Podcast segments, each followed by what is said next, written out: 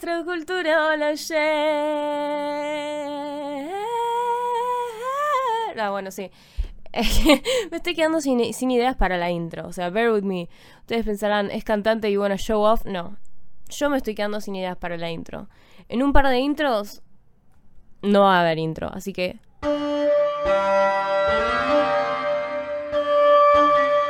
Y con ese mensaje tan bello y sereno, empiezo este episodio de Astroculturología. ¡Sí! ¡Slay! O sea, finalmente llegó el episodio de hablar, para hablar de lo que más amo en todo el mundo: el amor. ¡Sí! ay, qué pelotuda. Eh, pero sí, in the best way. O sea, sí, yo soy una minita con todas las letras, ¿eh? Y algunas más de haberlas. Yo tengo, o sea, porque sí, o sea, este es, este es el momento, el clima astrológico para hacer este episodio, ¿entienden? Por el hecho de que en este San Valentín en particular, Venus está en Pisces, reprobé el examen otra vez de manejo y estoy al pedo. Entonces es como que son tres variables que se combinaron perfectamente para hacer este episodio, porque como sabrán ustedes, yo tengo mi Venus natal está en Pisces. Entonces, que ahora Venus esté transitando Pisces y que esté en conjunción a mi Venus, o sea, natal, como que necesito hablar del amor, ¿entendés? Necesito compartirles mi experiencia universal del amor todo. Y aparte, ustedes no lo saben porque nunca se los dije, pero yo soy una persona que es muy festiva. O sea, a mí me encanta. A mí, o sea, a mí me das una razón, una festividad mínima y yo I go all out, ¿entienden? A mí me encanta los festejos, las fiestas, todo lo que tenga que ver con celebrar cosas. O sea, yo tengo casa 4 en Sagitario. Yo nací festejando cosas. Fuck yeah. Y, y bueno, siempre quise hacer, ay, sí, porque siempre quise hacer un, episodios temáticos, tipo de, de, festividades en este podcast, porque yo como que algo que amo y que siempre amo, siempre amé desde que era chica, son estos episodios especiales que se hacen en las sitcoms, en los programas de, Disney, eh, en las romcoms cuando hay momentos en los que los personajes están celebrando algo tipo Navidad o cosas así, tipo es algo que yo amo, como por ejemplo, aparte me encanta porque es como que los episodios para mí de, de, festejos como por ejemplo Navidad, Halloween, o sea, en las series así de Disney o qué sé, o en las series en general, para mí son lo más falopa que existe, porque vos ves como de repente personajes que se odian, personajes que nunca en su vida compartieron una escena, cosas ultra mega hiper archi random pasando, ¿entendés? Con la sola, el solo y exclusivo motivo de que es Navidad, o es Halloween, o es San Patricio, es Pascua. Entonces, nada, I love it, I love it y me encanta y, aproveché y quiero, o sea, Astroculturología es mi serie, ¿entienden? Astroculturología es mi serie de Disney adolescente en la que yo me quejo y, digo, oh, ¿cuándo seré amada? Yo no lo sé y les cuento de mis dramas adolescentes, no so adolescentes porque estoy a punto de cumplir 20 años, pero sí, estoy emocionada por hacer este episodio. I don't, I don't know if you can tell. Y. ¡Ah! Y aparte yo, tipo, Venus en Pisces, o sea, casi ascendente en Libra, cosas en casa 7. Yo amo el amor de por sí. Yo siento que yo nací para hacer este episodio. O sea, no pueden entender lo emocionada que yo estoy por este episodio.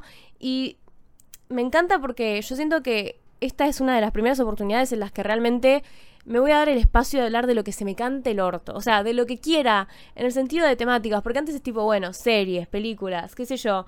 Pero hoy como que el tema del episodio de hoy es Sega's Favorite Things y el amor. O sea, el amor también es one of my favorite things, pero ¿entienden? Entonces estoy súper emocionada por este episodio porque, nada, o sea, volviendo al tema de Venus en Pisces, está el tránsito, o sea, ahora el signo de Venus está pasando por Pisces, o sea, está haciendo conjunción a mi Venus natal, o sea que en el aire está este sentimiento de amor, de fairy tale, súper, hiper, mega exacerbado, eh, ese tipo de cosas. Y, sí, el clima se presta para eso. Aparte, aparte, aparte, aparte, todavía no empecé las clases, sigo completamente al pedo y reprobé el examen de conducir otra vez. Yeah, I know. Em, entonces como que el clima se presta para, para, esto, para subirme el ánimo, para un gustito a mi Venus en Pisces, para explayarme con las cosas que me gustan y, que, y, que, y que me acabo de enterar hoy que a ustedes le gustan también. Porque hoy en mi Instagram, hoy lunes 13 de febrero, le hice en mi Instagram una encuesta que decía tipo, bueno, ¿cuáles son sus chips favoritos, romcoms? Y, y me sorprendí, ¿eh? Porque las cosas que me han contestado, tipo...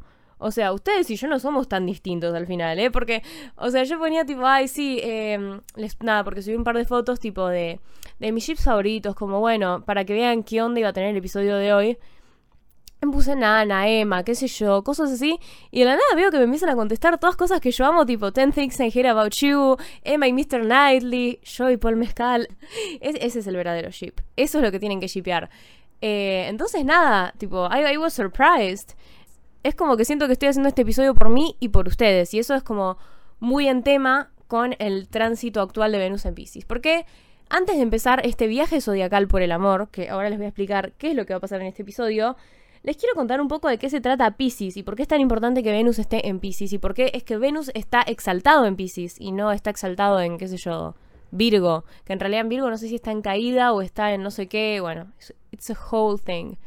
Porque Pisces es el signo de, de, lo universal, ¿entendés? Del todo. Del, todos somos parte de un todo, ¿entendés? No nos puede separar. Somos como, como una energía universal. o sea, como que sí, físicamente somos cosas distintas, pero al mismo tiempo energéticamente y en casi todo sentido yo estoy unida con todo, ¿entendés? Y sentir esa conexión emocional, porque no se olviden que Pisces es un signo de agua, esa conexión como emocional o casi como inconsciente con otras cosas, ¿entienden? Como cuando conocen a una persona por primera vez y dicen, wow, es como si te conociera de antes y, se, y como que sentís esa corriente de energía que no sabes de dónde chota sale, pero sabes que está ahí y es como de lo más mágico que hay, porque Pisces también es re mágico y re espiritual y re esotérico, entonces es como Acuario es la red que nos une. Acuario es el signo que viene antes de Pisces, por eso hablo de Acuario. Acuario es la red que nos une, ¿entendés? Redes entre personas, como las redes sociales, o los amigos, o los grupos sociales que tienen como una preocupación eh, en conjunto, o sea, en común entre ellos,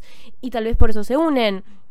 O cosas así, ¿entienden? Pero Acuario es como la red que podés ver por qué es parte de una red, ¿entendés? Como por ejemplo tus amigos del colegio, vos sabés que son amigos, o sea, se hicieron amigos gracias a que fueron al colegio. Pero en Pisces, esas redes yo siento que se hacen mucho más invisibles y las sentís, al igual que en Acuario, o sea, cuando en vez de ver la red vos la sentís y sabes que está ahí y no sabes por qué. Y entonces se presta el clima para todas estas cosas mágicas, para todas estas suposiciones, para todo, para como despertar, o sea, yo sé que va a sonar re falopa, pero falopa in the, in the bad way. Pero como explorar más el inconsciente, ¿entendés? No tener que racionalizar todo, sino que guiarte más por lo que sentís. Y entonces, Pisces está exaltado en Venus porque es esto, es el amor universal, ¿entendés? El amor eh, por el que das todo por el otro y no sabes por qué, o te dejas llevar porque soñás con el otro y decís, ay, este debe ser el indicado, que yo a mí me re ha pasado, tipo, soñar con crashes míos, pero tipo, con Ethan de Maneskin, no es que, ay, me gusta un chico de la Facu, sueño con él, debe ser el destino, tipo, con Ethan de Maneskin que he soñado 500 veces y yo decía, es el destino. Es una premonición. No es un sueño, es una premonición. Sí, o sea, frase de cabecera, hashtag cabecera de Venus en Pisces. Pero es esto, es este amor universal, este amor de, un poco de sacrificio, el amor al arte, como esto de expandir la conciencia, abrir la mente. Entonces, y Venus, on the other hand, es como que representa las cosas que buscamos en el otro, eh, representa las cosas que nos dan placer. Y, y siento que ustedes están entendiendo por qué es que Venus está exaltado en Pisces. Porque si bien Venus rige a Tauro y Libra, y cuando vos tenés Venus en Tauro o Libra, o cuando Venus está transitando los signos de Tauro o Libra, se dice que Venus está en domicilio, o sea, está medio en su casa. Está perfecto. Y es igual de. O sea, es re positivo también. Como que son como. Con los signos, en teoría. Porque para mí, o sea, para mí. Hay cosas que están medio rooted en la astrología del antes. ¿Entendés? Que había mucha más adivinación, que la gente no disponía de educación tal vez en la escuela y se guiaba por la persona que sabía eh, astrología, que era una persona que sí había recibido formación eh, y, hacían predicciones, porque como al no tener una formación de, uh, bueno, en invierno hace frío y el invierno empieza tal día y termina tal otro, era como todo mucho más místico. Entonces quien tenía el conocimiento tenía el poder y, y también se podía dar la libertad de hacer estas cosas tipo predicciones. No sé qué iba con esto. Ay, ¿a qué iba? No lo sabremos nunca. Ah, sí, bueno, esto. Entonces, eh, estas cosas de que en caída, exaltado, etcétera, etcétera, están muy como rooted, o sea, tienen sus raíces en estas cosas que pasaban antes, ¿no? De, ah, Venus ahora está en Escorpio, que en teoría estaría en caída en Escorpio. Yo no lo creo, yo amo Venus en Escorpio, pero es de mis favorite placements en la vida. Eh, pero no sé, ah, Venus está en Escorpio, se presta el clima para la obsesión o no sé qué, otras cosas así pelotudas. Pero que en ese momento no eran pelotudas porque no había tanto, tanto acceso al conocimiento como lo hay ahora. No sé si me estoy explicando. Siento que todo es Pisces. Yo siento que el método de comunicación Pisces es cuando decís algo tipo cartuchera, lápiz, alcohol en gel pero el otro entiende qué querés decir con cartuchera, lápiz, alcohol en gel. Yo siento que es eso. O sea, entonces en este episodio van a tener que bear with me. Y ahora sí les voy a explicar. Ah, sí, bueno, no. Eh, que entonces que esté en domicilio Venus está bueno y que esté exaltado también. Entonces ahora Venus está exaltado en el clima. Entonces, todo esto para explicar que yo tenía que hacer este episodio. Escrito en las estrellas. Y, y ahora sí les voy a explicar un poco de qué se va a tratar este episodio. Este episodio es mi forma de hablarles del amor a través de los signos. Pero no es solo el amor romántico. Yo siento que está como muy atado esto al amor romántico, tipo, ah, si tenés pareja, jaja, eh, increíble, y si estás solo, estás tipo llorando y no sé qué. Pero para mí, fiel a mi Venus en Pisces, el amor es una cosa muchísimo más extensa al amor de pareja, al amor, no sé, que dicen, ay, amor es el de una madre a su hijo. Tipo, no, para mí el amor es todo. O sea, y no hay afirmación más Venus en Pisces que esa. El amor es todo y está en todos lados y puede salir de los lugares más random y lo puedes sentir hacia absolutamente cualquier cosa y al mismo tiempo lo puedes sentir hacia absolutamente todo y decís, ¿cómo es que está pasando esto? Bueno, it happens. Y, quiero hablarles del amor en todas sus ways, shapes or forms, a través de los signos, eh, según las cosas que a mí me gustan, ¿entendés? Según las cosas que a mí me hacen sentir amor, las cosas, o sea, que, que las cosas que a mí me desbloquean el Venus que yo tengo en mí, ¿entienden? Eh, las cosas que explicarlo a través de dinámicas que me di cuenta de que no somos tan distintos, porque les hice una encuesta hoy tipo, ay, ¿cuáles son sus chips favoritos, sus romcoms favoritas? Para poder hablar un poco de los que les gusta a ustedes también en este episodio, porque también, Denegan Venus en Pisces, como que no quiero que esta sea, sea solo una experiencia mía, sino que sea una experiencia de todos, ¿entendés? Porque, porque el amor está en el aire, el amor está en el aire. Wear a mask, el amor está en el aire, no salgan de sus casas, pero sí. Eh, entonces, nada, me di cuenta que no somos tan distintos, porque pusieron, tipo, todos los chips, todas las romcoms que pusieron. No sé si porque yo soy una loca que está enamorada de todo y de todos, pero son todas cosas que yo también amo. Entonces, muchísimo mejor. En conclusión, voy a explicar el tipo de amor que para mí está relacionado con los signos. Obviamente que este no es el único tipo de amor. O sea, y no estoy explicando los signos de Venus, ¿entendés? No estoy explicando, ay, si tenés Venus en Aries te gusta tal cosa. Sino que... Eh, sino como el amor universal que emana cada signo. Lo van a entender cuando lo empiece a explicar. Y por eso doy por comenzado este episodio. Así ya no hacemos más suposiciones y hablamos del tema. Para elegir, para representar el amor que de Aries, el amor que en mi cabeza vendría a representar a Aries, elegí dos de mis cosas favoritas en la vida, que son A, una pareja que me han comentado mucho en la encuesta que hice hoy, que es Andy Anderson y Ben eh, de la película How to Lose a Guy in 10 Days o Cómo perder un hombre en 10 días. Y la segunda que elegí es una de mis cosas favoritas en la historia, una de las cosas que a mí me marcó, una de las cosas que yo al día de hoy escucho y que cuando estoy en el piano digo, ay, podría tocar una canción de este álbum. O cuando voy a cantar a algún lado digo, ay, podría. o cuando voy a la Taylor Fest digo, sí, está pasando canciones de este álbum, sí.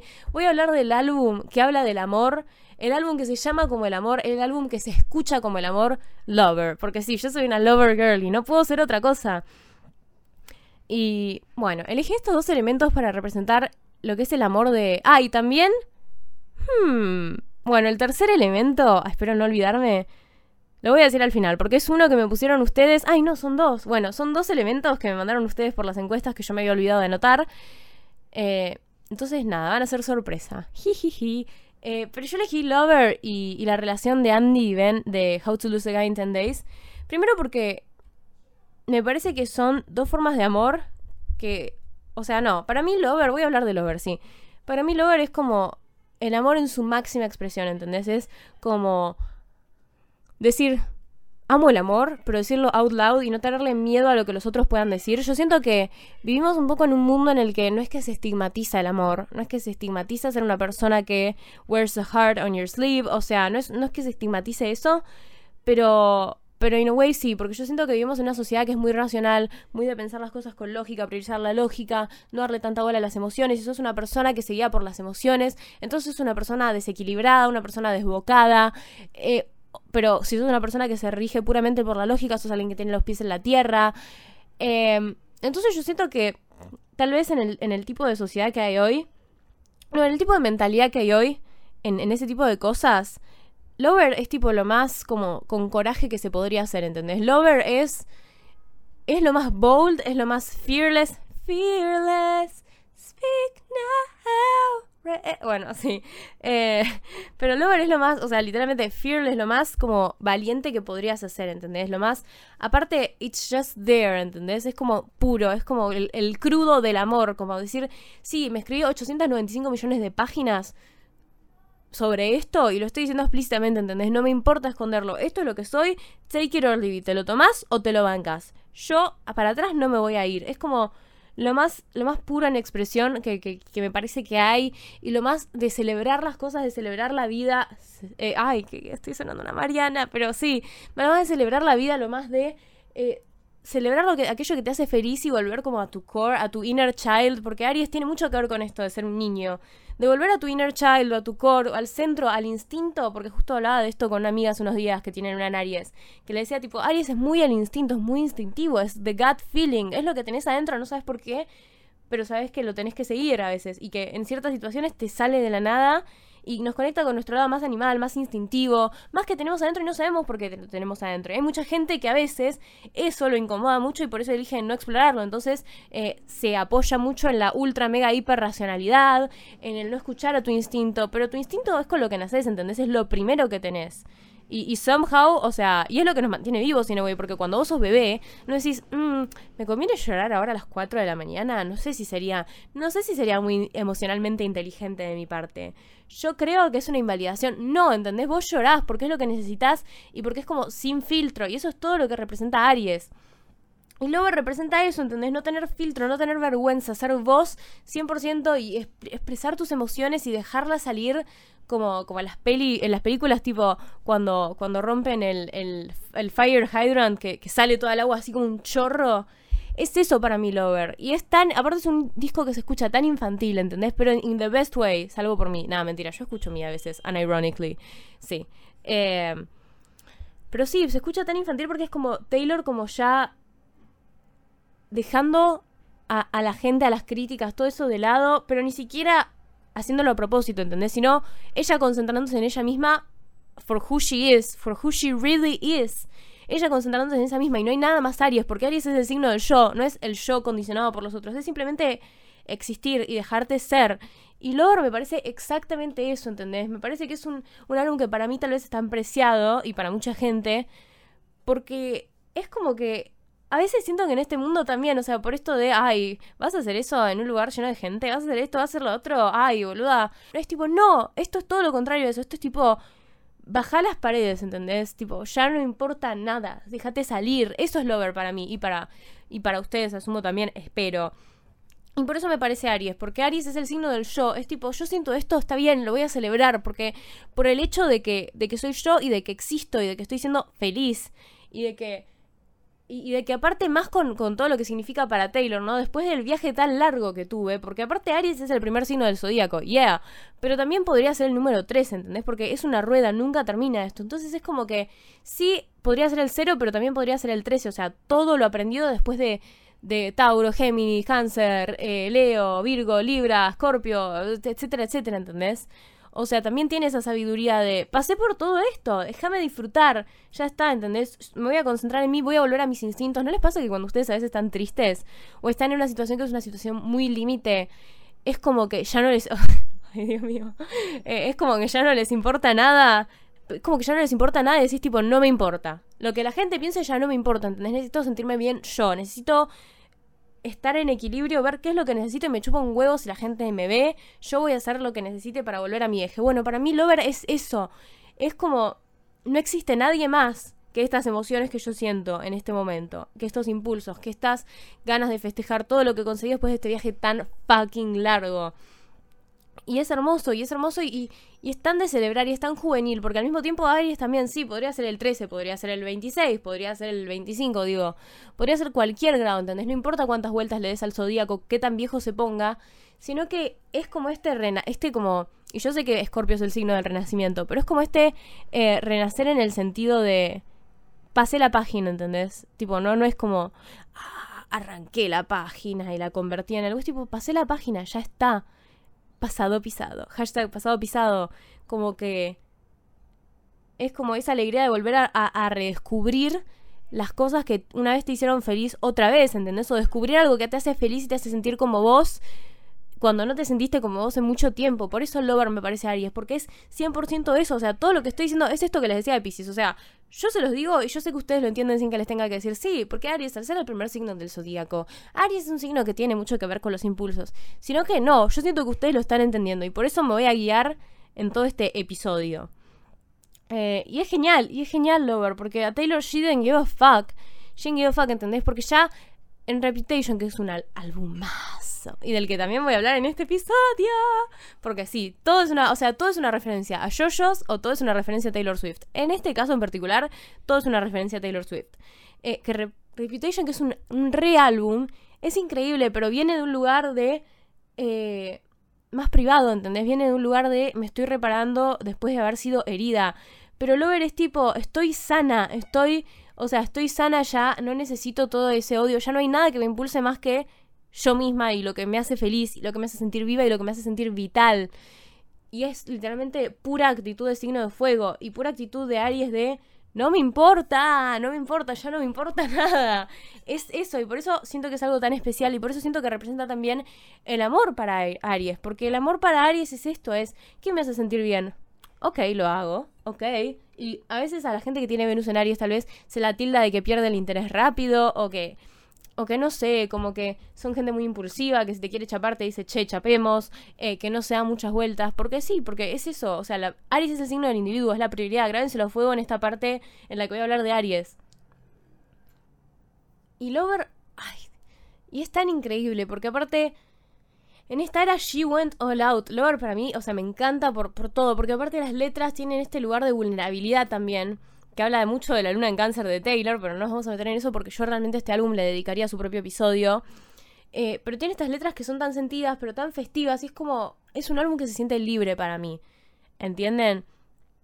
Y, Taylor She Went All Out, este álbum es lo más camp del mundo y yo creo que una de las top 10 tragedias de, de top 10 anime tragedies en toda la historia es que Lover no haya tenido su tour, tipo que Lover Fest no haya podido ocurrir por el tema de la pandemia.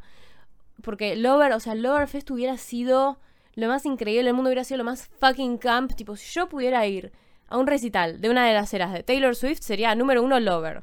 Número dos, 1989, porque quien es fan de Lover es fan de 1989.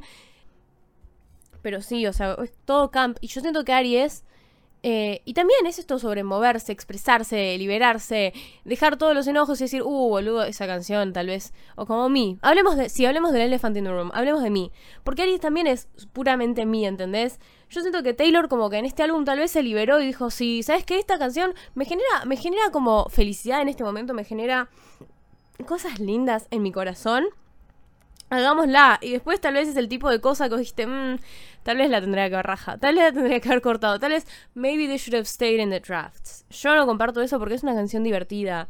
Y es una canción de expresión y es una canción que si la pones en contexto con todas las canciones que ha sacado Taylor hasta ese momento, habla por sí sola en por qué es tan importante, ¿entendés? Más de que a mucha gente le parezca un descanso. Obvio que no me parece the most Grammy worthy song of in history of Taylor Swift pero en el contexto me parece algo increíble y hermoso y, liberador y, y, absolutamente camp, porque es eso, porque ese álbum es lo más camp que hay de Taylor Swift, porque es tipo hacer las cosas for the sake of hacer las cosas y no importa si este tema es una mierda, no importa si este tema es grasa, no importa si este tema es, es, lo más tirado de los pelos que existe, lo hago porque me es bello a mí y me chupo un huevo si no te es bello a vos, porque esta vida es mía, no es tuya. Cuando sea tuya, con la tuya vos haces lo que quieras. Con la mía, yo hago lo que se me cante el orto y no me vas a poner un alto. Eso es lo que es Lover para mí.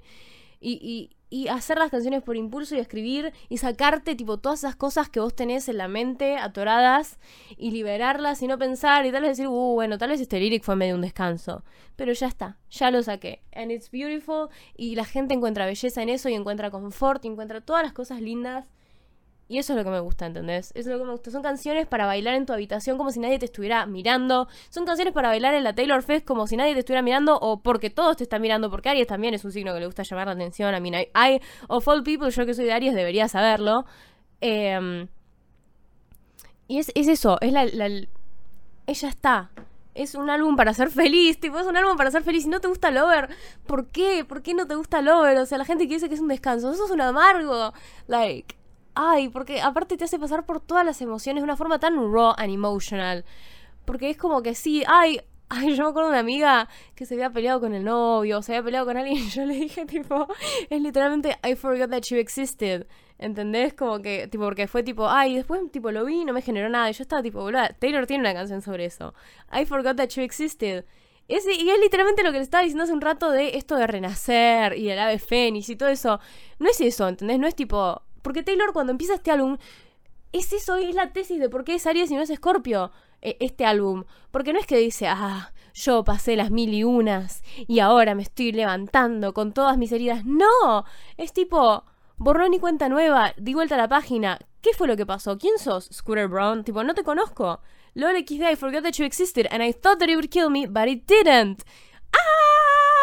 O sea, es literalmente eso y después eh, lo seguimos, seguimos con Cruel Summer, que Cruel Summer, cancionaza, tipo, esa, esa es la canción que hasta los haters te dicen, bueno, sí, temón, porque es un re temón, es un re temón Cruel Summer. O sea, yo amo Cruel Summer, tipo, es la mejor canción del mundo y también se siente tan libre porque es esa canción que vos vas manejando en el auto. Yo no sabría cómo se siente eso porque me rebotaron 800 veces con el registro, pero yo me imagino tipo manejando en el auto escuchando Cruel Summer y gritándola tipo She, he looks soft, like a tablet too. Shape your body too. Como que esas canciones que es tipo, sí, estoy enamorada and it's so cool, ¿entendés? Es como cuando cuando hablas con tu crush cuando vas a la, esto, cuando vas a la facultad, a la escuela, lo que sea, a tu trabajo y tenés un crash que está ahí esperando nada, sintiéndote como una mierda o tal vez teniendo un día normal y diciendo, bueno, ya está, no me va a hablar, ya está, yo no me voy a ilusionar con esto y de la nada te habla y tiene uno de, los momentos, vieron, porque vieron que cuando una tiene un crash, eh, o tal vez seré yo y mi luna en cáncer y mi Venus en Pisces, pero cuando una tiene un crash como que yo siento que estás haciendo un pequeño ranking en tu cabeza tipo, bueno, en este día que fuimos a tal fiesta hablamos muchísimo. Y ese es como el mejor momento. Después tenés el segundo mejor. Y como que vas como alistando en tu cerebro, tal, vez sea mi ascendente Virgo, pero vas haciendo como una lista pequeña en tu cerebro de top 10 momentos con tu crush.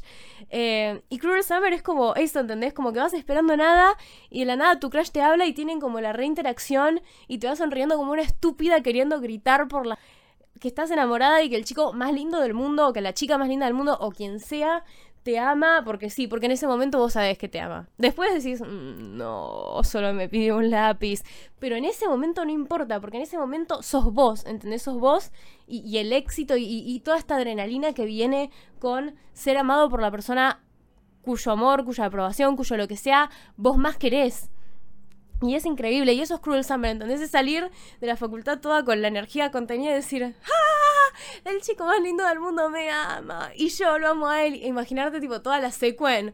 Ay, sí, o cuando te volvés, tipo, cuando estás con él en una fiesta, tipo, charla, no tienen un re momento, tipo, esos de, de sexual tension o, lo que sea, y te volvés en el Uber de tu, a tu casa diciendo, esta fue la mejor noche de mi vida, tipo, nada, nunca va a superar esto. Eso es Cruel Summer para mí, ¿entienden? Es... Em, pero bueno, pasando al track número 3. Este, este episodio va a ser extenso. Este episodio va a tener como 800 partes and I'm not sorry for it.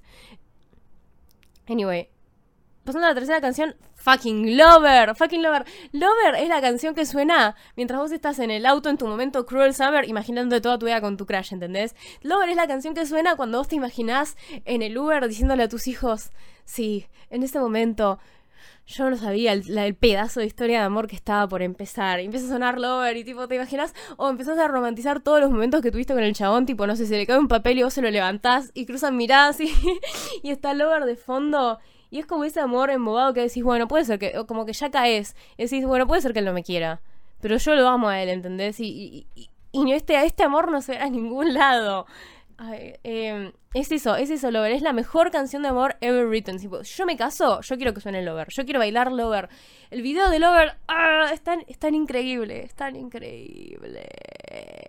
Esto es culpa de la faraona. Yo veo muchos videos de la faraona y ahora estoy hablando exactamente igual que ella. Pero es tan increíble. Me encanta Lover. Es, la mejor canción del mundo. No, no quiero explayarme más porque cuando lleva el episodio de los signos as Lover, ya me van a escuchar. Ya me van a escuchar. Eh, bueno, después viene The Man, ¿entendés? Y esto, esto, este también es el otro aspecto de Aries, el aspecto empoderador. Sí estoy enamorada, sí soy una boluda, sí me imagino teniendo ocho hijos y una casa en el campo con este pelotudo de la facultad que me dijo tres palabras. Pero al mismo tiempo, al mismo tiempo te podría pegar una patada en el orto, ¿entendés? Tipo, while I'm o sea, así, enamorada, estúpida e ilusa soy 10 veces más fuerte que vos, ¿entendés? Todavía no, o sea, el amor no hace que yo pierda mi fuerza, sino que it enhances it.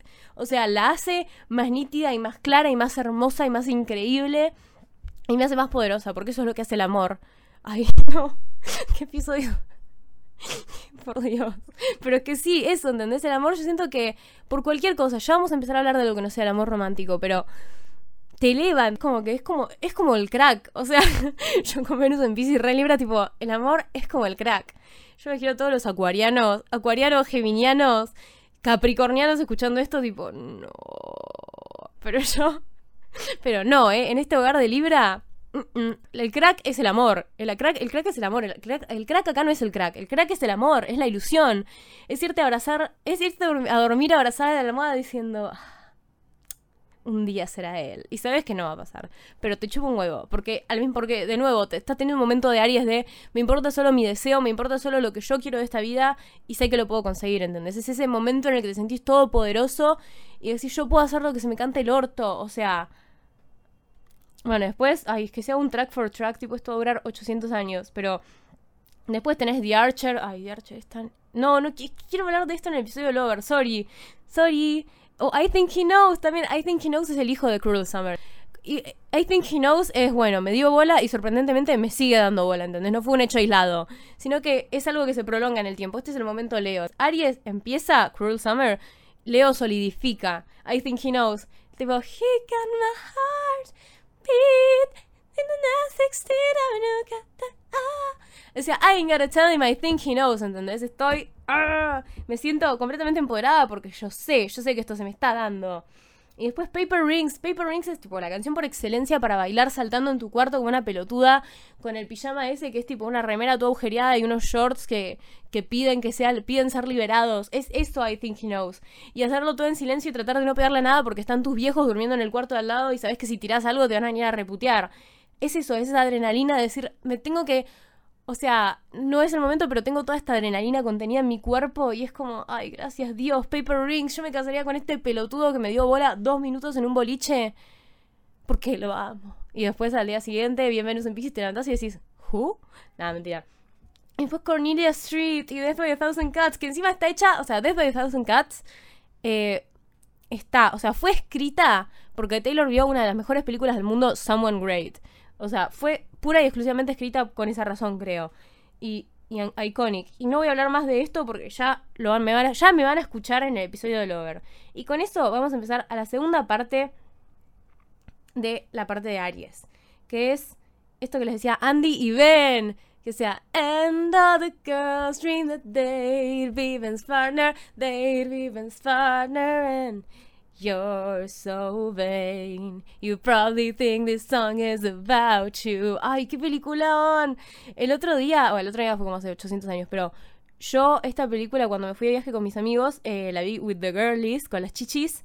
Eh, fue uno de los mejores momentos de mi vida. O sea, fue una película tan increíble. O sea, ¿viste esas cosas que vos te olvidás que son tan buenas? Bueno, eso me pasó. Es increíble. Andy Benson, el the epitome of an Aries relationship. O sea, son eso. Ellos y la segunda, el segundo elemento sorpresa que les quería revelar ahora, que es Ten Things I Hate About You, que es una de las mejores, es la mejor película del planeta. No, Guerra de Novias es la mejor película del planeta, pero, pero Ten Things I Hate About You está ahí, ¿entendés? Como que si Guerra de Novias muere en algún momento, Ten Things I Hate About You ni va al funeral, va a, va a recoger la herencia y se toma tipo el puesto. ¿Entienden? Es como en RuPaul cuando. Ay, no, este hizo cualquier cosa. Pero es como en RuPaul, para los que lo vieron, cuando Alisa Edwards eh, se había ganado la corona o, algo así y, no pudo cumplir su mandato. Entonces Coco Montrese, tipo, tomó su lugar, tipo, eso, 10 cosas que odio de ti, tipo, no, o sea, muere guerra de novias, está en coma, pa, patada en el orto y, y ya está, ¿eh?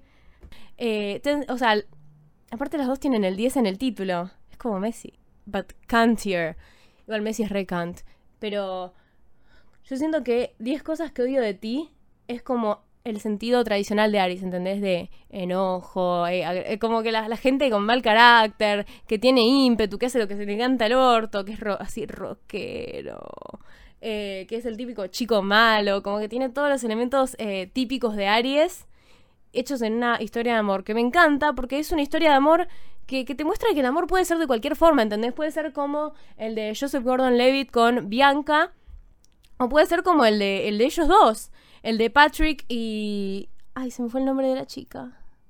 Ay, Kat, el de Patrick y Kat, ¿entendés? Como que puede ser un rebelde, un rebelde sin causa. Puede ser un rebelde sin causa y enamorarte y seguir siendo así, ¿entendés? Porque cuando el amor es amor, o sea, no te limita, ¿entendés? Te expande, sos vos, pero en crack, in the good crack. No tomen crack. Pero es eso, ¿entendés? Y y es increíble, es tipo todo, o sea, todas las cosas que tiene Aries, pero lleva su coso positivo, porque hay muchas, mucha gente que tiene cero energía de Marte que te dice, ay, esto, esto, ese no es, eso no es amor. ¿Qué me venís a decir a mí? A mí, of all people, ¿qué carajo es el amor? El amor es todo, el amor es todo y nada a la vez. Grabátelo a fuego. Y después, la otra cara que tenemos es la de cómo perder un chico en un hombre en 10 días. Porque no, él no era un chico, él era un hombre. Un hombre con todas las letras.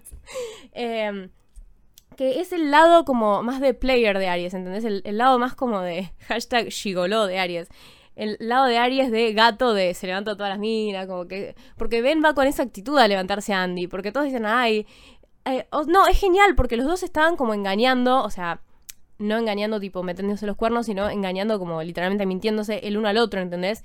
Y eso también me parece una dinámica súper de Aries, porque son dos personas poderosas, son dos personas increíbles, todas, dos personas que tienen toda esta energía, todas esta toda esta, o sea, son refacheros, toda esta vitalidad, todas estas ganas de comerse el mundo, todas estas ganas de ir por, por las cosas que ellos los mueven, todas estas ganas de, de, o sea, ir comerse el mundo y no quedarse con hambre, ¿entendés? Y hacer lo que tengan que hacer para, para subir en su carrera, que eligen estar juntos, o sea, dos personas fucking powerful que, que, se aman que se aman, pero que también tienen ese costado de Aries de vos a mí no me vas a ganar, ¿eh? Y al final como que somehow terminan ganando los dos, pero gracias a eso terminan perdiendo los dos internamente, ¿entendés?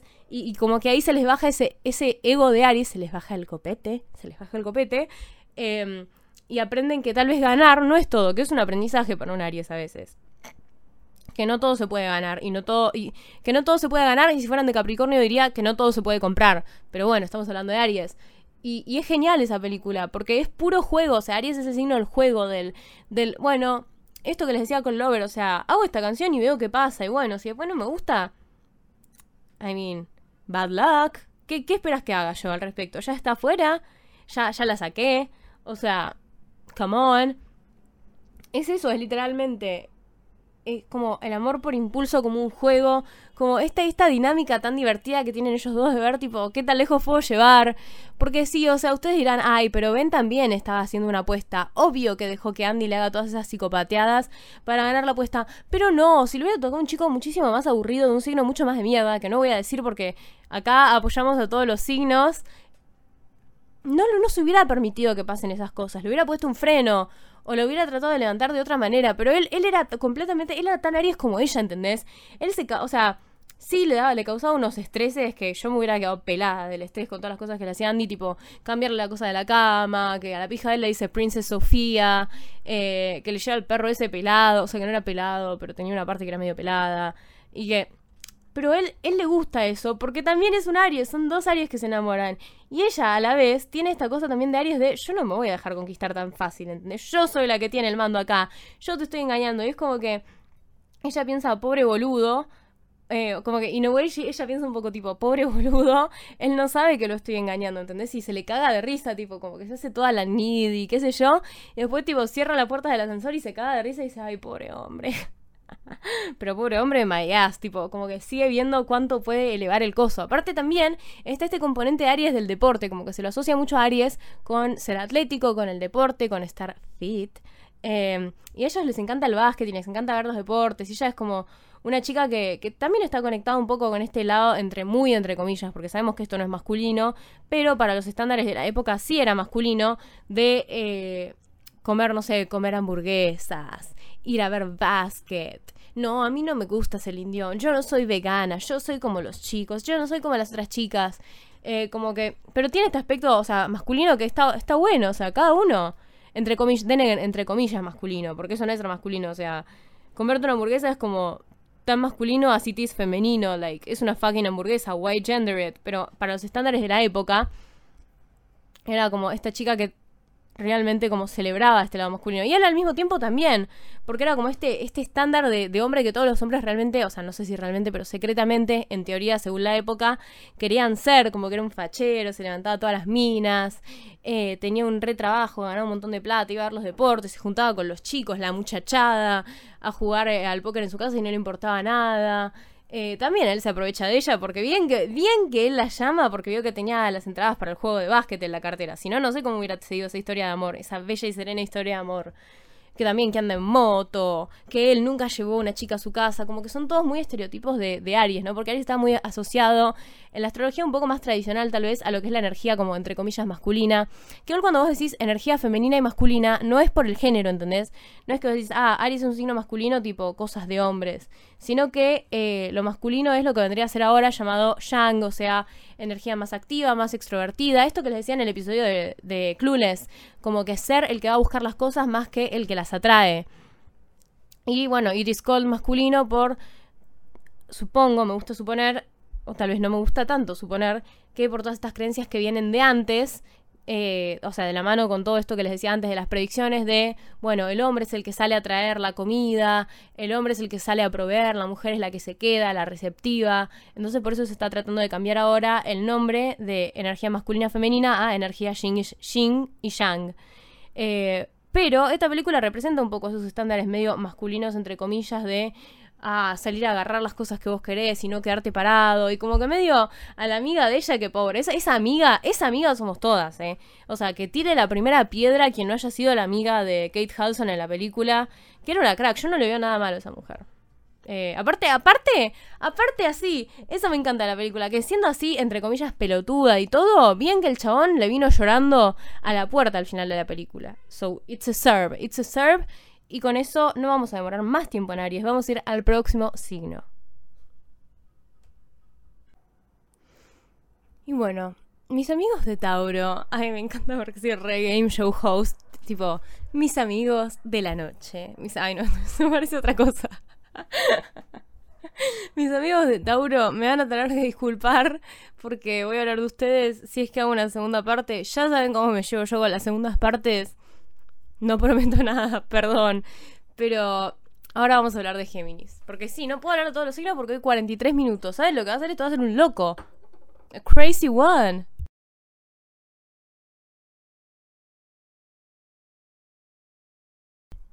Para Géminis elegí dos de las parejas más icónicas de las sitcoms de estos últimos años. He elegido I have crafted, bueno, en realidad había elegido una, pero ¿qué pasó? En la encuesta me pusieron muy sabiamente, me pusieron muy sabiamente esta pareja que yo la verdad la había pasado por alto o la había pensado, pero... Pero no sé, no lo noté.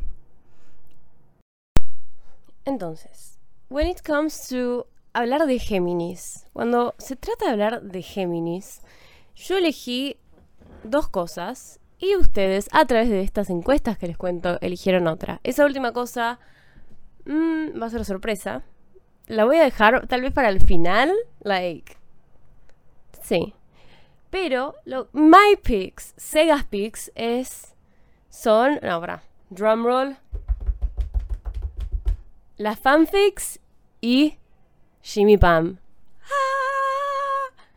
¿Por qué eh, elegí estos dos elementos para representar lo que vendría a ser el amor en el signo de Géminis? Porque, o sea, en el signo de Géminis ya salimos de, del Aries que es tipo yo y qué es lo que quiero y satisfacer como mis, mis primal necessities. Y ya como que entramos en contacto con un otro, ¿entendés? Como que ya... O sea, sos vos interactuando con el ambiente, el ambiente como próximo a vos, no es que es el ambiente a 295 millones de kilómetros, sino que es como tus vecinos, tus hermanos, tu familia, eh, pero tu familia como, como personas sociales para sociabilizar, no tu familia como familia, como lo que solemos entender por familia, ¿entienden? Y ustedes dirán, ok, ok, ok, I get it, pero ¿qué carajo tiene que ver eso con Jimmy Pam o con las fanfics? Ok. Eh, yo siento que las fanfics, o sea, yo soy, yo soy una mujer de la era moderna.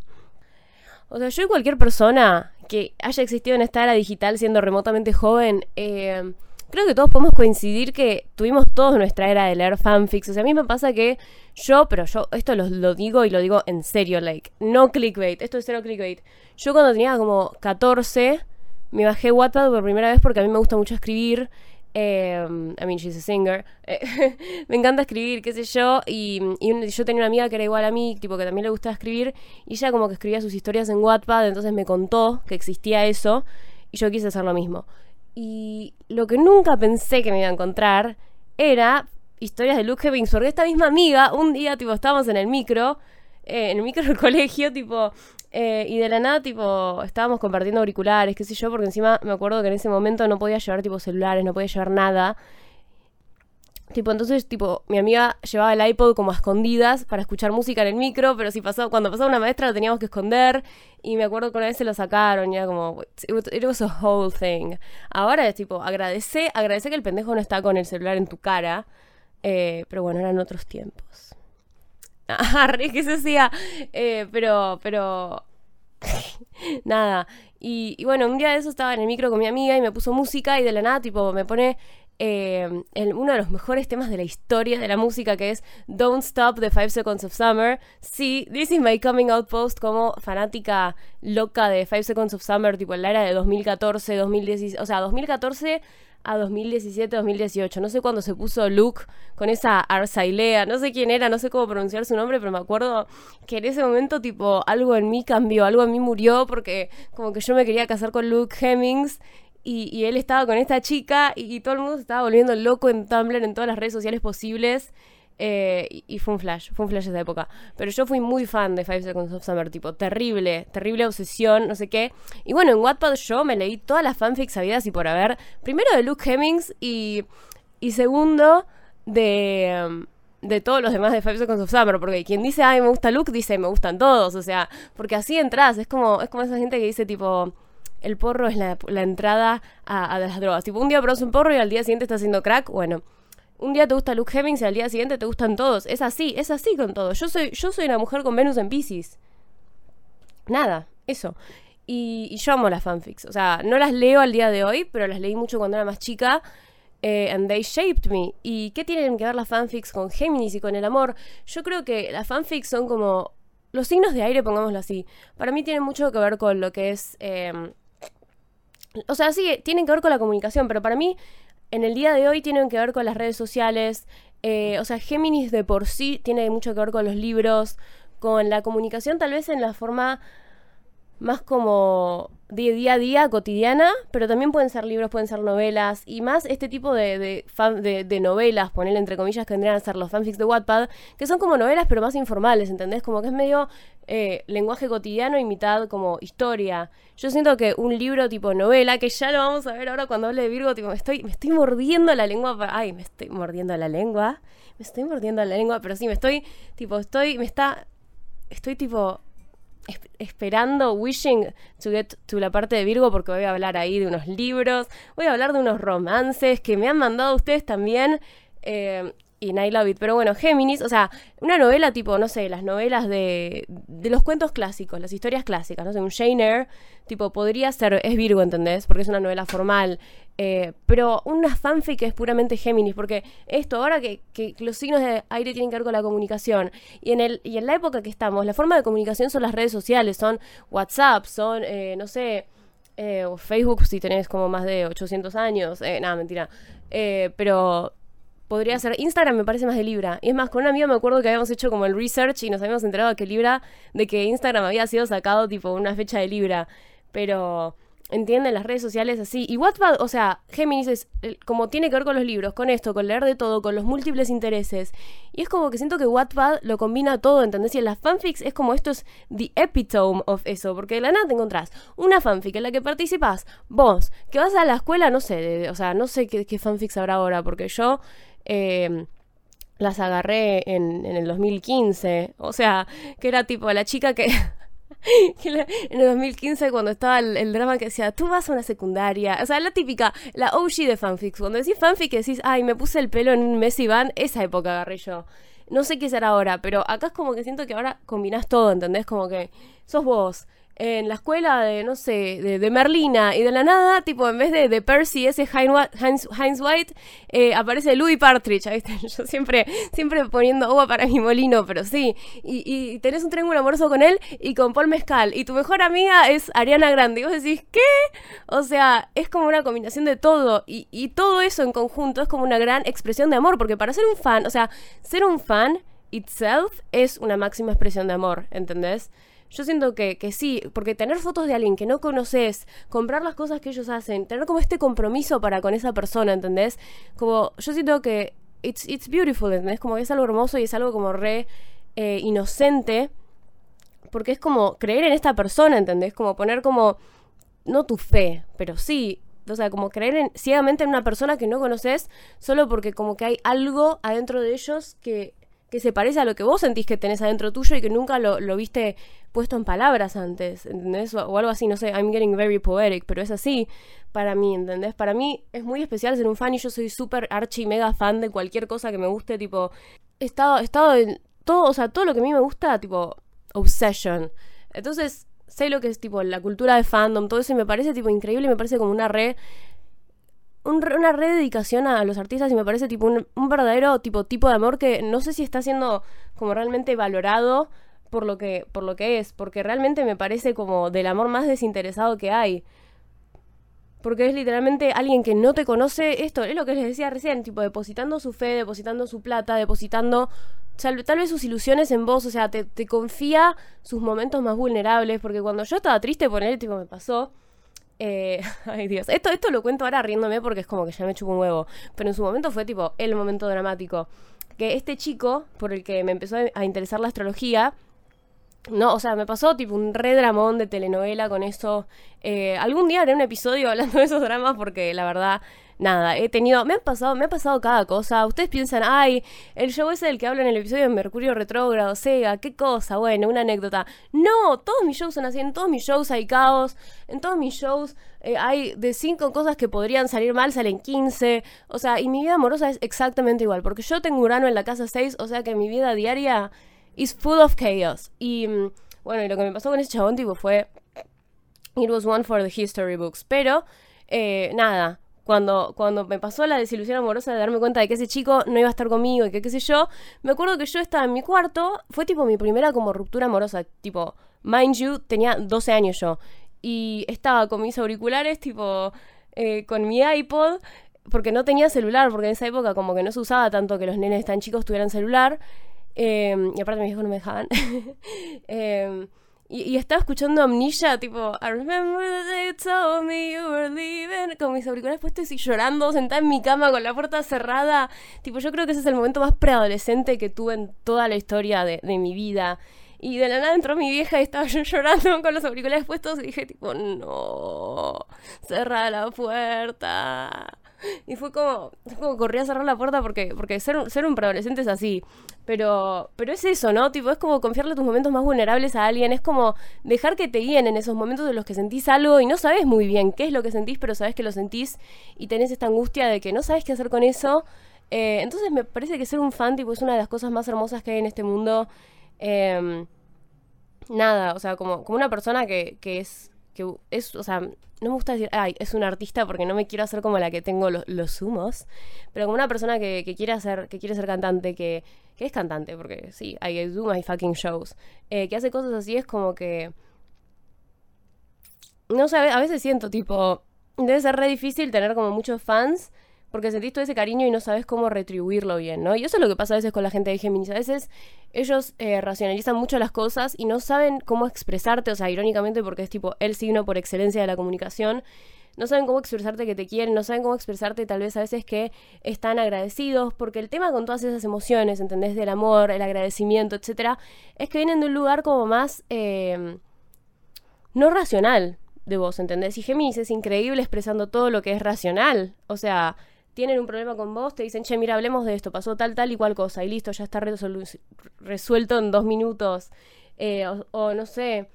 Pero a veces, o sea, si no tienen cosas en agua o cosas que los hagan más introspectivos en general, tipo placements, podría ser cualquier otro placement, em, es como que les cuesta mucho lo que tiene que ver con, con esto de, ponerse in touch with their emotions, ¿no? Y es como, y, es como una situación medio como, porque es como que sentís toda, todas estas cosas, pero no sabes cómo expresarlas. Y es como que sos el signo de la expresión. Pero en el lado del fan, me parece que no va tanto por este lado de, ay, no sé qué sentir, qué sé yo. Un poco sí, que es lo que les iba diciendo hace un rato.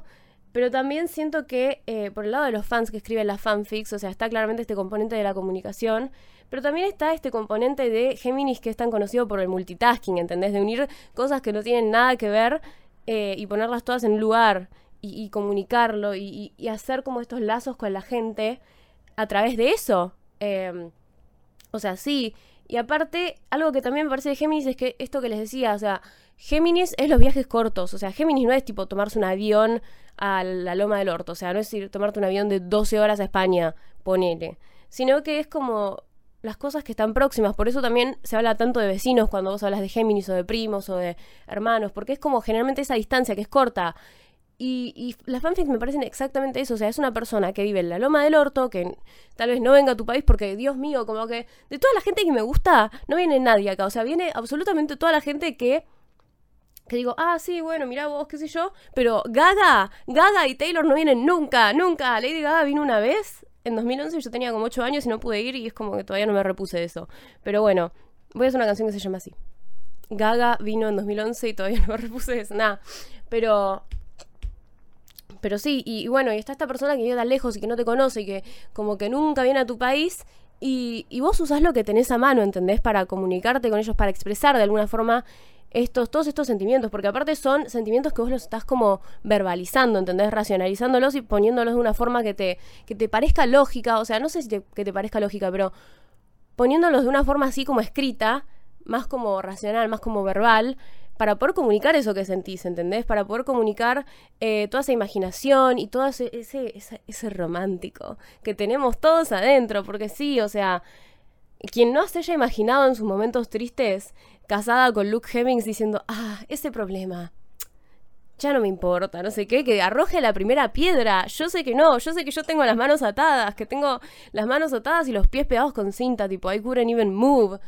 Eh, pero sí, las fanfics me parecen, son geniales y, y they can go to great lengths, ¿entendés? Pueden ser, o sea, ahora están, hay, es un flash para mí que ahora haya tantas fanfics que se estén haciendo películas, como por ejemplo After, eh, o iba a decir After Sun, pero After Sun no es una fanfic, no, quería decir After.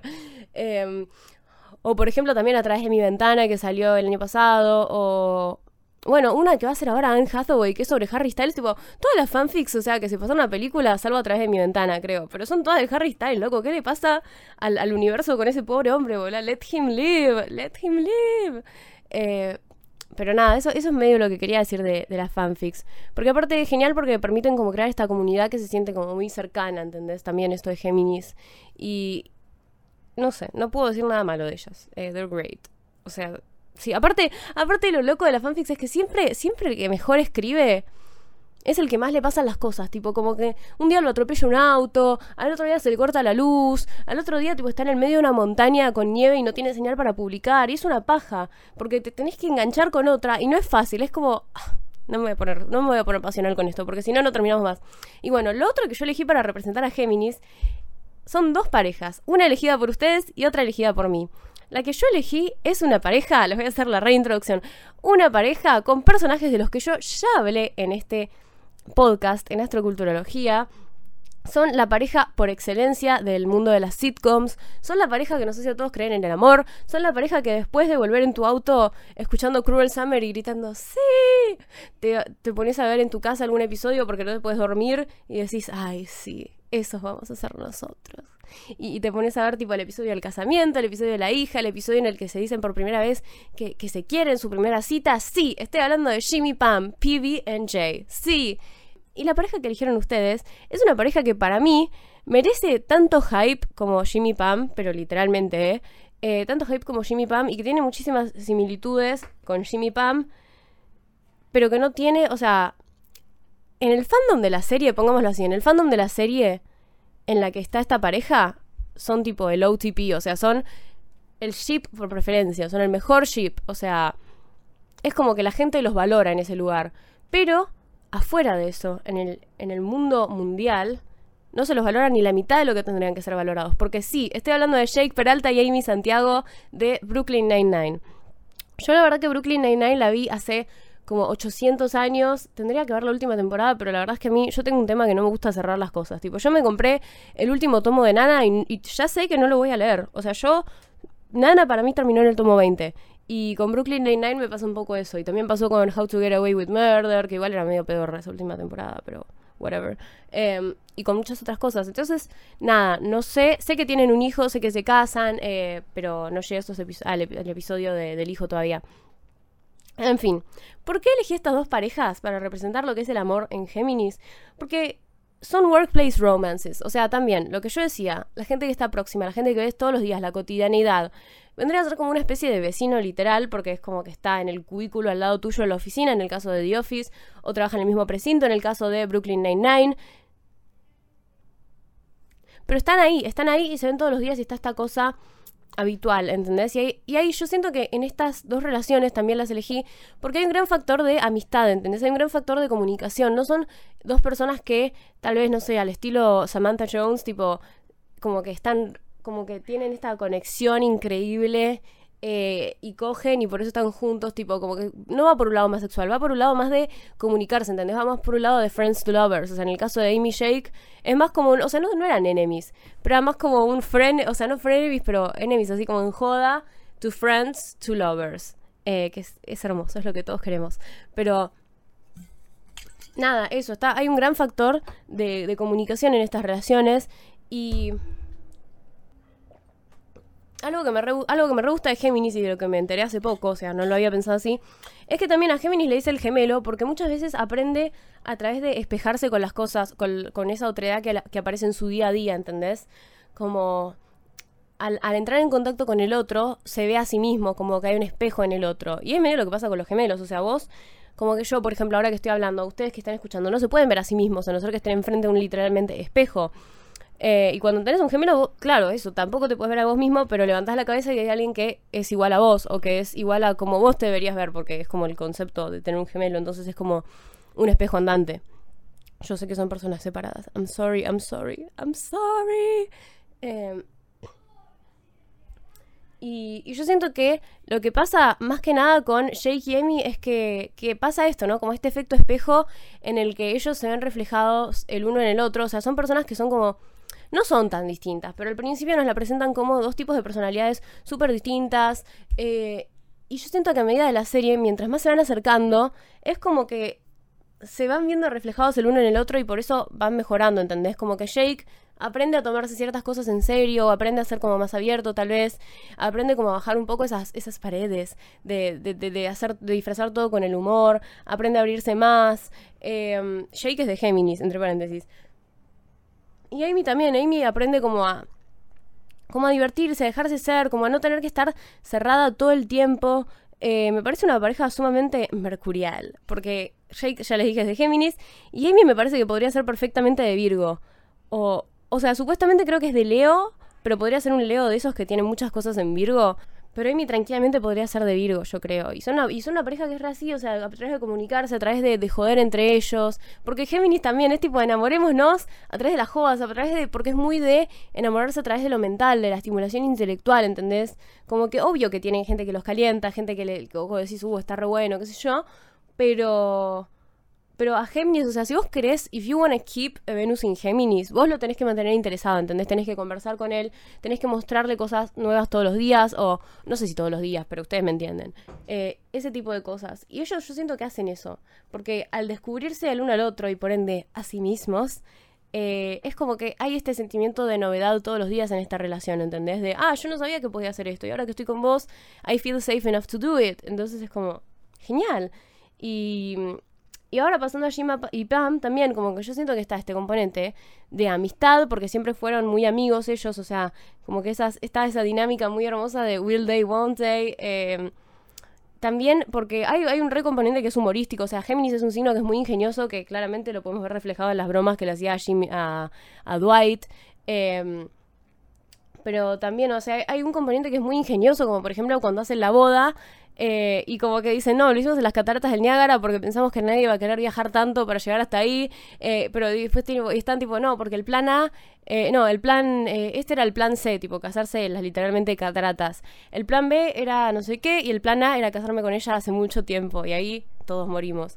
Pero como que está este componente, está como esta cosa de, del ingenio, ¿entendés? De siempre buscarle como como la manera de las cosas y en una forma re original. O sea, ¿quién carajo dice?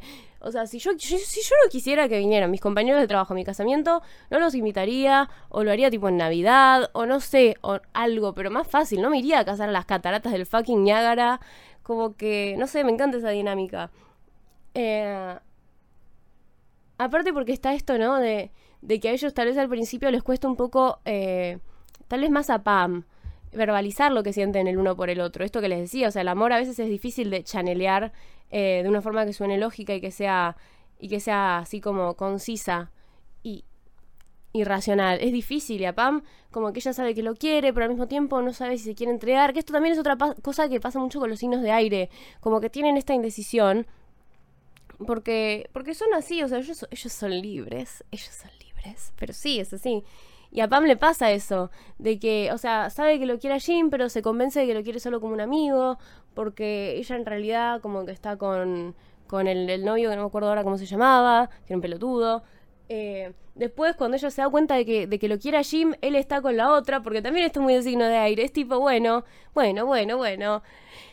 Me voy a refugiar, no me das bola, bueno, voy a refugiar mi dolor en otra relación nueva. Igual no siento que Jim vaya por ese lado, pero en el contexto de Géminis podría ir por ese lado. Y.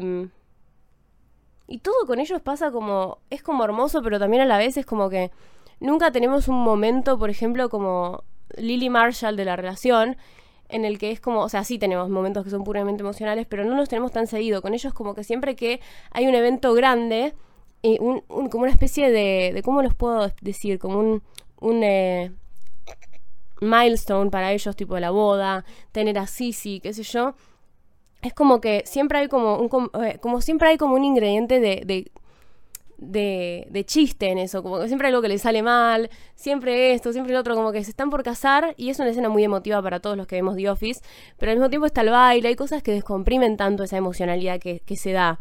Eh, pero con Lily Marshall, por ejemplo, no, como que yo siento que eh, con Lily Marshall la serie igual se presta también más para eso, o sea, The Office es una una serie que es puramente tipo comédica, que, o sea, sí, resulta que habla de muchos otros temas en el medio, o sea, de que hay momentos emocionales en el medio, de que te preocupas por los personajes, pero yo siento que Joven Metro Mother es más como, sí, es una sitcom, o sea, te reís, es una serie de humor, pero te, se da como, es como más personal, ¿entendés? Más porque está basada en, en la vida de, de, no sé si son los productores o de los que lo escribieron, eh, entonces nada, pero con Lily Marshall, por más de que la boda de ellos también le sale todo mal, tienen ese momento en el que, tipo, te puedes permitir llorar, porque ellos también están llorando y tienen esos momentos puramente emocionales que también pasa con los amigos, ¿no? Que tienen esos momentos en los que se dan cuenta de que, bueno, ya está, dejamos la joda de lado y, y, tenemos un momento en el que nos largamos todos a llorar o en los que nos decimos las cosas en serio, en serio, en serio. Y Those are all my reasons. O sea, perdón, pero estoy teniendo que cortar el tiempo porque no me entran todos los signos de los que quiero hablar. Y este, este signo que se viene ahora es una de mis partes favoritas de todo este episodio. Así que sí, vamos a hablar de cáncer. Vamos a hablar de cáncer y vamos a hablar de After Sun. ¡Sí! Siguiendo con cáncer, yo elegí algo que puede ser como mejor representado. Para, o sea, para explicar las cosas que elegí, eh, les voy a contar sobre una trope que es Found Family. Sí. Eh, porque me parece que el amor de cáncer, obviamente puede ser romántico, puede ser de muchas maneras, pero en el que me voy a concentrar hoy, en este viaje, va a ser el de, el de, el amor de, no sé si de familia, ¿entienden? Pero el amor como que vos le tenés a alguien que querés cuidar y mm, ahora les voy a explicar un poco más cómo va esto, porque para esta parte elegí dos cosas. Una es After Sun, la película de mi futuro esposo, Mr. Paul Mescal. Y la otra va a ser un poco polémica. But I think it still counts. Porque es. Ay, me parece que lo voy a decir cuando les tenga que explicar porque va a ser como muy difícil. Pero las mean girls de las películas, de las girly movies, de las chick flicks. Sí. Y les voy a explicar por qué hay cariño ahí, pero primero vamos a hablar de After Sun, porque sí, es como que la vi, o sea, hoy la vi hace una semana y es como que todavía estoy reponiéndome. It is tough. o sea, it's rough. Yo elegí After Sun porque yo siento que la relación de Callum y Sophie, o sea, Callum es el personaje de Paul Mescal y Sophie es la, la hija. Eh, la relación de Callum y Sophie yo siento que eh, describe a la perfección lo que es el querer a alguien como si fuera una parte tuya, ¿entendés? El querer a alguien, eh, ponerlo por sobre arriba de todas las cosas, incluyéndote a vos mismo. Yo siento que ese amor desinteresado, ese amor desinteresado que generalmente está asociado con la familia, asociado con la madre, pero todos acá, o sea, I think todos sabemos que la madre una, el amor de una madre puede ser, puede ser no incondicional, eh, o de cualquier familiar, tipo. Entonces, por eso no me gusta decir amor de familia, sino como ese tipo de amor, ¿entendés? Como el que vemos de Calum hacia Sophie, que Calum lo vemos que no tiene, o sea, no tiene como sentido, o sea, trigger warning, o sea, no trigger warning, no, pero, pero al mismo tiempo sí, porque vamos a estar de la, hablando de la S-word. Eh, pero también voy a estar haciendo spoilers, o sea, two S-words. Lo que pasa con Calum es que lo vemos que está re en la mierda, tipo como que él mismo no le encuentra un sentido a su vida, que es un chico de 31 años que mucha gente, o sea, yo cuando le conté a mi vieja de la película me dijo, ay, pero es un es re joven, pero ¿por qué? No sé qué. Y, y esa es la cosa de la depresión, ¿o no? Como que nunca, no, nunca hay un verdadero motivo para sentirte como te sentís, sino que sabes que te sentís así y that's it. Y eso es lo que pasa con Calum y Sophie, como que el amor que Calum le tiene a Sophie, porque él, o sea, lo vemos que está en un momento económico que es malísimo, que está, o sea, que está mal porque hay ciertas cosas que él no puede pagar, o sea, la vacación en la que él está con su hija ya de por sí no la puede pagar, la chica con la que él supuestamente estaba o, se o, tenía intención de estar, de la nada se vuelve con el novio, em, como que lo vemos que está en un momento de su vida en el que realmente él no le encuentra mucho sentido a las cosas, no le encuentra mucho sentido a la vida que vivió hasta ese momento. Eh, que pasó por cosas un poco o sea, cuando él tuvo una infancia eh, no tan amigable, ponerle una infancia no tan... Eh, no sé, no tuvo la infancia como su hija, fue más dura y qué sé yo, y pasó por un montón de cosas que honestamente would be tough on anyone. Y lo que el punto de la película es que él estaba sufriendo una depresión y me parece que en la película está muy bien expresado todo el concepto de la, de la depresión por el hecho de que no es la típica película sobre depresión que está él llorando, o sea, sí, en una parte llora, pero digo, no es que en un momento está él llorando diciendo me quiero morir, mi vida es lo peor que hay, sino que nos va dando pequeños hints, porque al fin y al cabo es así, ¿entienden? Como que la mayor parte de gente que está deprimida no te dice, che, estoy deprimido, y si te lo dice es porque realmente necesita ayuda, pero hay muchas veces que ya o sea, ni siquiera le ves una salida y por eso ni mencionas que te está pasando algo y, no, y there are no hints, ¿entendés? Es como la gente que dicen que se va a matar, nunca te, nunca te van a decir, o sea, si te dicen me voy a matar, es un pedido de ayuda, ¿entendés? Es que esa persona no es que se quiere matar, sino que no le ve otra salida a las cosas. Pero me parece que esta película está genial por eso, por cómo muestra lo que es estar deprimido, por cómo muestra esto, ¿no? Porque yo siento que está visto desde un punto de vista imparcial, como que, o sea, lo vemos un poco a través de los ojos de Sophie, pero al mismo tiempo no, porque vemos un montón de cosas del papá de Sophie que, que ella no ve, o sea, como por ejemplo, o sea, sí, como cuando nos muestra las escenas que ella está de un lado de la, de la pared diciéndole, no, porque yo voy a hacer esto y lo otro, y el papá está del otro lado llorando, tipo sacándose el yeso, eh, que está resufriéndola, y, y la nena está toda feliz, y es como que te muestra dos lados de, de, esta relación, ¿no? Una que es Sophie, que es tipo el, todo lo que promete el futuro, todo lo que podría ser, la felicidad. Eh, y del otro lado está Callum, que está completamente destruido, ¿entendés? Para él, como que el sol ya se puso para él. y es como muy... En, su forma de ver las cosas, no estoy diciendo que si tienes 31 años, ya está, ya se te pasó el tren, pero en su forma de ver las cosas es así y es muy lindo cuando Sophie le dice, estoy estoy I'm so happy that we share the same sky, ¿entendés? Que tipo ella a veces cuando está en el colegio mira para arriba y dice, ah, mi viejo debe estar mirando el mismo cielo que yo. Em, y bueno, toda esa longas eh, film review viene a que ese es el tipo de amor que yo siento que habla Cáncer, ¿entendés? El amor incondicional, porque sí, en el libro de las lunas de Luga sí, voy a citar las Sagradas Escrituras otra vez, em, en el libro de las lunas de Luga habla de esto de que, que, me pareció re interesante y que posta, tipo, lo, lo subrayé, tipo, lo, lo, puse con amarillo fluo porque justo lo decía cuando hablaba de la luna en cáncer.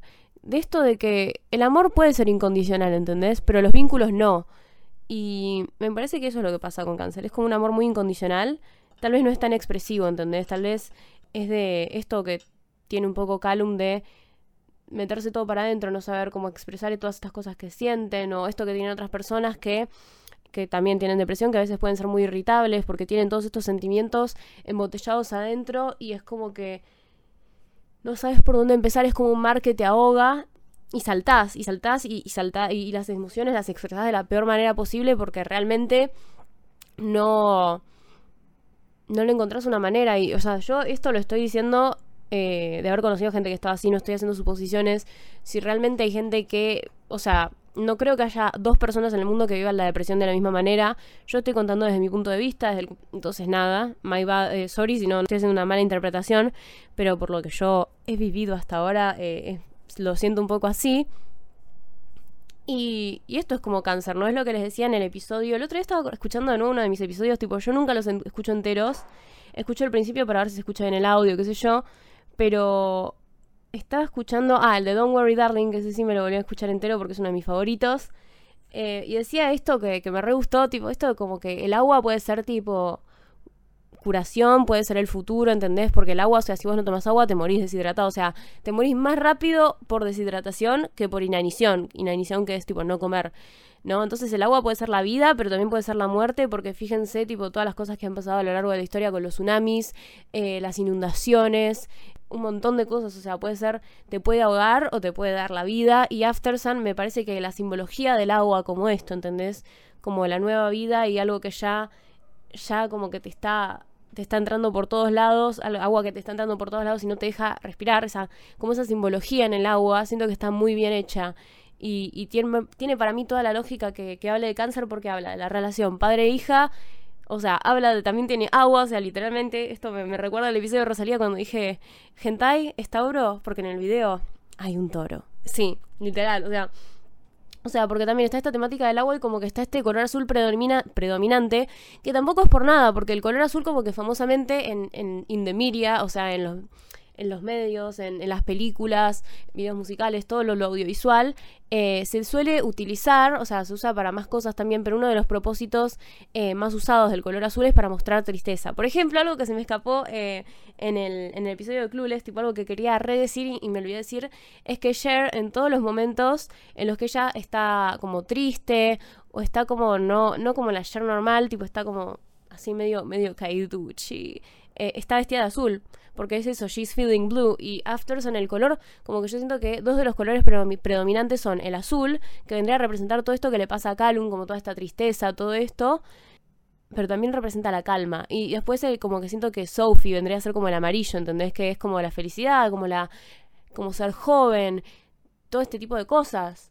Y, y nada, bueno, pero me parece que es sumamente cáncer esta película y que habla de ese amor, porque vos ves un padre y es, y es, y es un amor que va both ways, ¿entendés? Y esto es el ejemplo perfecto de eso que decía el libro de Louis Tan, tipo, el amor es incondicional, eh, los vínculos no. O sea, él, eh, Calum vemos que al final de la película eh, nos dejan entender que él se, o sea, se suicida pero vemos que siempre está en la mente de Sophie, que ella siempre lo está tratando de entender cuando ella es grande, también esto, esto que dicen del cielo, ¿no? Que esto nos, que nos da a entender. Ese, o sea, el amor que ellos tienen, ese vínculo padre-hija, o sea, eh, bueno, el vínculo, pero esa, esa como. Eso, eso que se generó, esa energía como que siempre va a estar, ¿entendés? Va a ser, o, sea, o sea, se van a morir ellos antes de que se muera esa energía. Pero el vínculo no, porque ella ya no puede mandar un mensaje a su papá y decirle, che, ¿cómo estás? WhatsApp, no se puede ir a pelear con él porque está haciendo tai chi, no me acuerdo qué era lo que hacía él, pero porque está bailando en una fiesta y le da vergüenza. Ya no puede hacer todas esas cosas de vínculos. Pero pero sí está esta cosa que trasciende los vínculos, ¿no? Y es muy loco, porque yo lo vinculo a esto de que yo la, o sea, la parte de Géminis de este episodio me la pasé diciendo que los vínculos eh, son representados por los signos de aire, generalmente. O sea, todos pueden ser con vínculos. Like, no, no me hagan repetir. Pero em, los signos de aire eh, son esto, vienen a representar los vínculos. Y el agua es como esta cosa tan mística, ¿entendés? Como elemento en la astrología, es lo que representa las cosas que no se pueden medir, lo intangible. Como que, la, o sea, ponerle Pisces es un signo que es remístico, Escorpio ni hablar. Y Cáncer yo siento que que también, ¿no? Que nos habla tal vez de, de esto que pasa, o sea, como que Calum trascendió la forma, ya no está ese vínculo, ya no se puede tocar, ya no puede estar, pero está ese amor que sigue siendo intrascendible, entonces ese es el próximo paso en su relación. Sentirlo y saber que él está ahí y tener como y tenerlo como siempre en su mente presente y sentirlo al lado de ella aún sabiendo que él no está, porque está, porque, o sea, la energía, eh, ¿cómo era el principio este, el principio este de la física? Sí, la energía eh, no, no se destruye, sino que siempre está, o algo así era, pero... Y eso es lo que pasa, para mí con, con el amor o con las cosas repasa eso. Eh, no soy física, así que I, I would never know, pero yo lo vivo así. Hace, hace professional, eh, persona espiritual, hace persona espiritual, yo lo vivo así. Y, y me parece que la película trata ese tema, de, de, de sentir como esa relación por arriba de ellos dos. Como que, porque vemos que también una toma, hay eh, algunos planos que me encantan de esa película es cuando ya está empezando a terminar, tipo está como el principio del fin, y, y muestra todos los lugares donde ellos habían estado vacíos, ¿no? Pero es raro, porque you get this eerie feeling de que, de que todavía están ahí, de que, o sea, de que ese lugar, por más de que se vea igual, de que la forma sea igual, es como que no, ellos tipo dejaron, como que hay una parte de ellos que todavía está ahí, que como que algo que lo cambió ese lugar permanentemente porque ellos estuvieron ahí. Y, y eso pasa todos los días, tipo, porque llega nueva gente con nuevas historias y ese lugar como, por más de que racionalmente, tangiblemente sea igual, no es lo mismo. Y eso es de lo que nos habla el agua en la astrología. Y nos habla de este amor incondicional, ¿entendés? Que van a, pasar 50 años y tal vez Sophie vuelva ahí y vuelva a sentir a su papá, o lo sienta en, más, que, más que antes, o, que pase algo así. Porque es eso, es, el agua, o sea, es el agua que te cura, ¿entendés? o sea, es el agua que, que siente Sophie, tipo las lágrimas son fucking agua, I mean, I think. Pueden, se pueden entender como agua. Y, y es esto, ¿entendés? Como que eh, el agua puede ser las lágrimas que lloras después de que le pasó esto a tu viejo, que fue tan horrible cuando vos tenías 11 años, tu viejo que era eh, tu, number, tu figura número uno, tu, tu role model, la persona que era tu confidente, como tu amigo, tu compañero, como que tu vieja te ponía los límites, eh, en el caso de ellos digo, ¿no? Y él eh, como que a veces te dejaba, bueno, te dejo pintar tu cuarto de amarillo, qué sé yo. Eh, y de la nada se va, ¿no? Entonces el agua puede ser esas lágrimas, tipo que te sofocan, que te deshidratas llorando, que te, o sea, no le ves sentido a nada, o te puede curar y puede ser meterse al mar con el que, al que te metiste con tu viejo hace no sé cuántos años cuando él todavía estaba vivo y sentirlo y darte el espacio para sentir esa cosa que trasciende la forma, ¿entendés? Y abrir tu, tu percepción para entender que él sigue estando ahí. Ay, me voy a poner a llorar, qué fuerte. Pero no sé, me, encantó After Sun, me encantó. I, loved it. Y, y siento que, que, por eso representa tanto el, el amor este incondicional porque él realmente daría todo por Sophie, lo dio todo hasta el último minuto, tipo hasta lo que no tenía, estando ya ahogándose, ¿entendés? Porque muchas veces como que tal vez eh, está esta, esta cosa que se dice que cuando vos querés ayudar a alguien que se está literalmente ahogando, tipo una pileta, un mar, lo que sea, no sé si es que no le tenés que extender el brazo o, no lo tenés que agarrar de frente porque él se puede agarrar a vos en la desesperación que tiene por salir de ese ahogamiento que está sufriendo en el agua y te puede llegar a ahogar a vos, ¿entendés? Te puede tirar a vos, tipo si vos le pasas el brazo, qué sé yo. Entonces se dice que los tenés que como que agarrar desde atrás y llevártelos, algo así, algo así, no sé.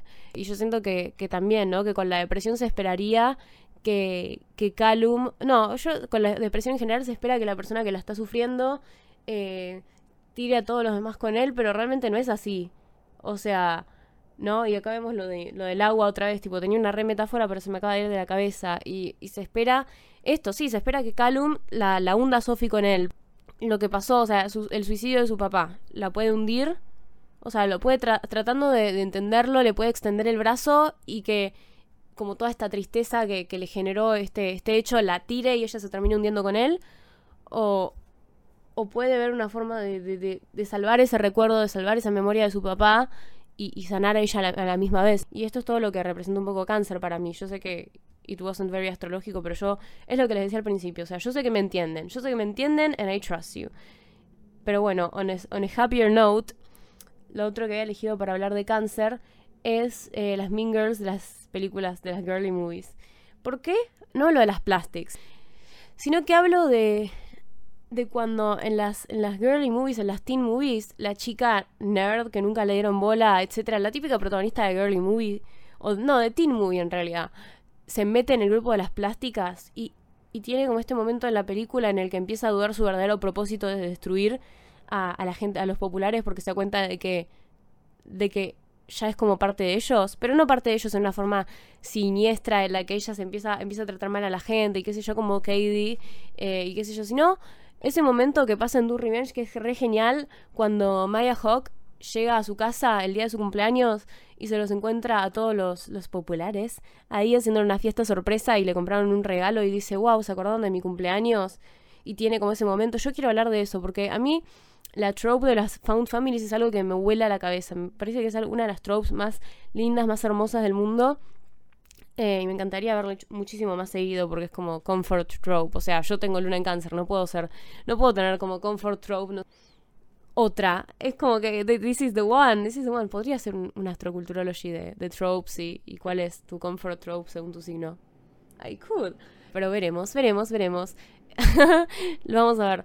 Cáncer representa también la simbiosis, esto de como verte como parte de un grupo, de un clan, ¿entendés? De como que yo como parte de mi familia, ¿entendés? Lo que le ha sentido a quien soy es mi familia, es de donde vengo, es mi lugar de origen. Es, a veces es tu vieja, a veces es... Entonces tu vieja sonó re agresivo, pero sí, es eso, ¿no? Y eso, eso es un poco lo que pasa con Sophie Aftersun, como que ella eh, está teniendo como este momento de coming of age en la que ya empieza a entender que ella no solo es ella por ser la hija de sus padres, por ser una niña, sino que se da cuenta de que como que o sea, empieza a salir, ¿entendés? Empieza a querer jugar con chicos más grandes, empieza a querer ser una persona por sí misma y ya no estar tanto con su, con su viejo, que su viejo le diga, ah, anda a jugar con ellas, qué sé yo, que me encanta cuando el, papá le dice, why don't you go introduce yourself? Tipo, ¿por qué no te vas a presentar con esas nenas? Y ella le dice, papá, esas son nenas. Y después los ve a los viejos de las nenas, que eran mucho más grandes que, que Paul Mezcal, y le dice, ¿por qué no te vas vos a, a introduce yourself con ellos? Y él está tipo, ellos son viejos, yo soy un chico. Eh, y creo que eso también nos habla muy, o sea, te dice mucho de la dinámica que hay, ¿no? Tipo, Sophie es una chica que está empezando a ser grande y Paul Mezcal es como un hombre que, que desesperadamente quiere volver tal vez a ser chico, quiere volver a, a tener como esta, esta sensación de hogar, esta sensación de estar a salvo. Como que como que ya no quiere jugar a ser adulto, ¿entendés? Como que ya está, como que él, cuando él dice, no sé cómo llegué a los 30, mm, es como que ahí yo siento que eso también lo dice todo. Pero bueno, no vamos a hablar más de Aftersun, vamos a hablar de, de, esta trope de la, Found Family. Porque sí, algo que, ay no, este, mi guilty pleasure, no es mi guilty pleasure, lo leería otra vez, if I could. Eh, yo cuando tenía como 13 años, en medio de toda esta, de este amor por Luke Hemmings, eh, en Everything Five Seconds of Summer, también, tipo, yo siempre leí mucho. Y mm, algo que a mí me encantaba era una saga de Rick Riordan, que es el que escribió Percy Jackson, pero que no era Percy Jackson. Yo Percy Jackson nunca lo leí, nunca vi la peli, no sé por qué. Pero era esta que se llamaba tipo eh, Los héroes del Olimpo o algo así, tipo que era ay, que cada uno como que era como un como era como, viste que Percy Jackson es como hijo, o sea, de una de una mujer, tipo es un semidios, es hijo de una mujer y pero también de Poseidón. Em, y bueno, y en esta y en esta como saga todos eran como hijos de una persona así X y de un dios.